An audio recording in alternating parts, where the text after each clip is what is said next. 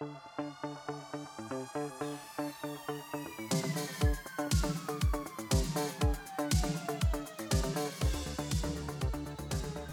aí pessoal, sejam muito bem-vindos a mais um episódio do podcast Economista Sincero, economista que mais trabalha no Brasil.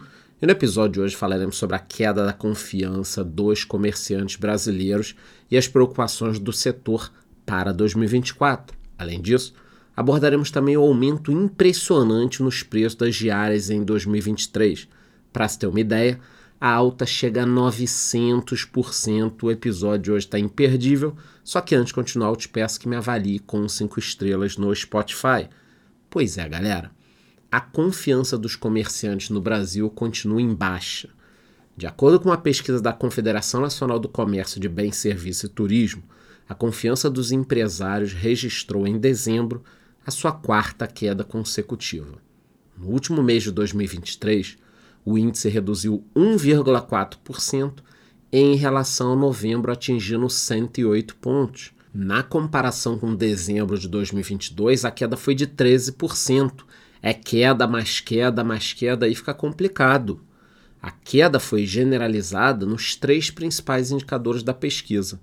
O índice que mede a condição econômica atual, por exemplo, recuou para 81 pontos, queda de 27,5% em um ano. Ainda segundo a Confederação, essa sequência de quedas levanta preocupações em relação ao cenário para o setor em 2024.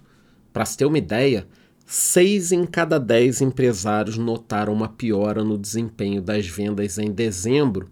Então essa sensação, ela é muito do último semestre ali de 2023, todo mundo muito preocupado. Aí agora com as vendas da Black Friday e do Natal supostamente fracas, porque a gente não tem os dados finais ainda, mas isso tudo vai deixando todo mundo preocupado. Segundo alguns analistas, um dos principais motivos para a percepção negativa foi sim o resultado decepcionante da Black Friday de 2023. Está vendo o que eu estava falando aqui? Antes de eu chegar na matéria, eu já disse para vocês, é óbvio que essa sensação pega demais.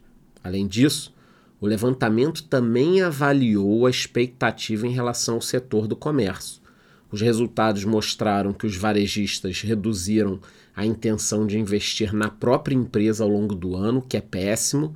De repente, aquele sujeito que tinha cinco lojas estava pensando em abrir mais uma, agora está pensando em fechar uma. O outro que tinha uma loja sempre sonhou em ter uma segunda unidade, agora pensa, vai se ferrar, não vou abrir porra nenhuma. Então isso é péssimo para a economia. A disposição para investir também caiu 12,9% em 2023. E para piorar, a intenção de contratar novos funcionários diminuiu 2,3% no mês e 11% em relação a dezembro de 2022. Então ninguém está querendo investir, ninguém está querendo contratar, ninguém está querendo melhorar o próprio negócio, aí fica difícil o país crescer. O principal fator que fez com que o índice de confiança do empresário reduzisse foi a percepção dos empresários sobre as condições atuais da economia, que está em baixa. Além disso, a própria CNC ressalta que o resultado de dezembro mostra que os dirigentes e gestores do setor não têm uma percepção da melhora do cenário econômico. Bom, galera, Outro assunto que merece destaque no nosso episódio de hoje foram os preços altíssimos das diárias para a virada do ano, que ainda estão impactando, né? A gente está no meio dessa virada ainda. Muita gente viaja ali no Natal, fica até o dia 10 de janeiro. Eu não posso, tenho que gravar aqui o podcast todo dia, é vídeo para o YouTube, é a minha comunidade. Eu não consigo viajar ainda não, mas vou chegar lá. De acordo com dados do Conselho Regional dos Corretores de Imóveis, quem buscou uma casa ou apartamento no litoral de São Paulo para passar o fim de ano e as férias de verão pagou muito caro, muito mais caro que em 2022.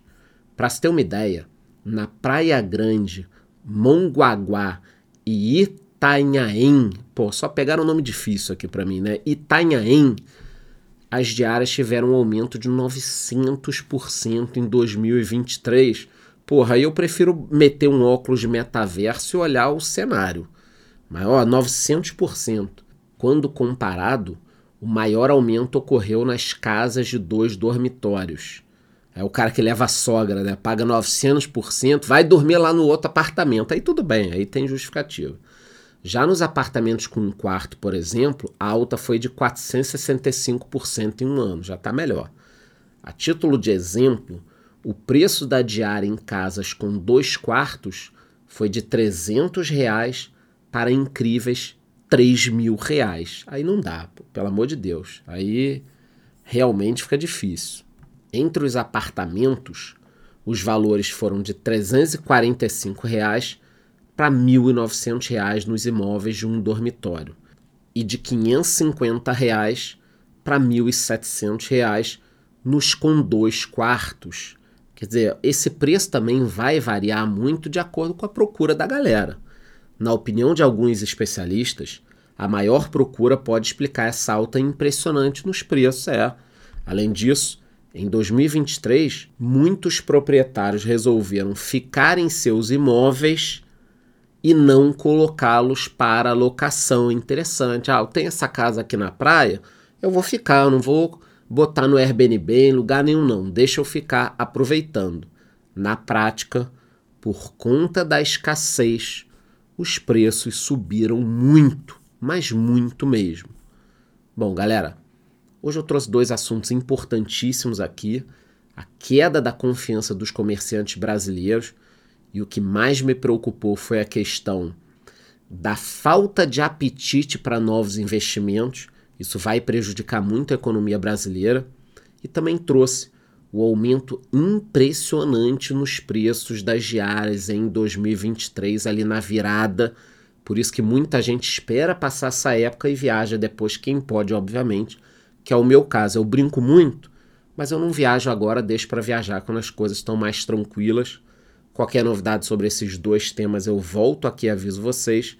A única coisa que eu te peço é que me avalie com 5 estrelas no Spotify, responda a enquete que eu deixei ali embaixo e te vejo no próximo episódio.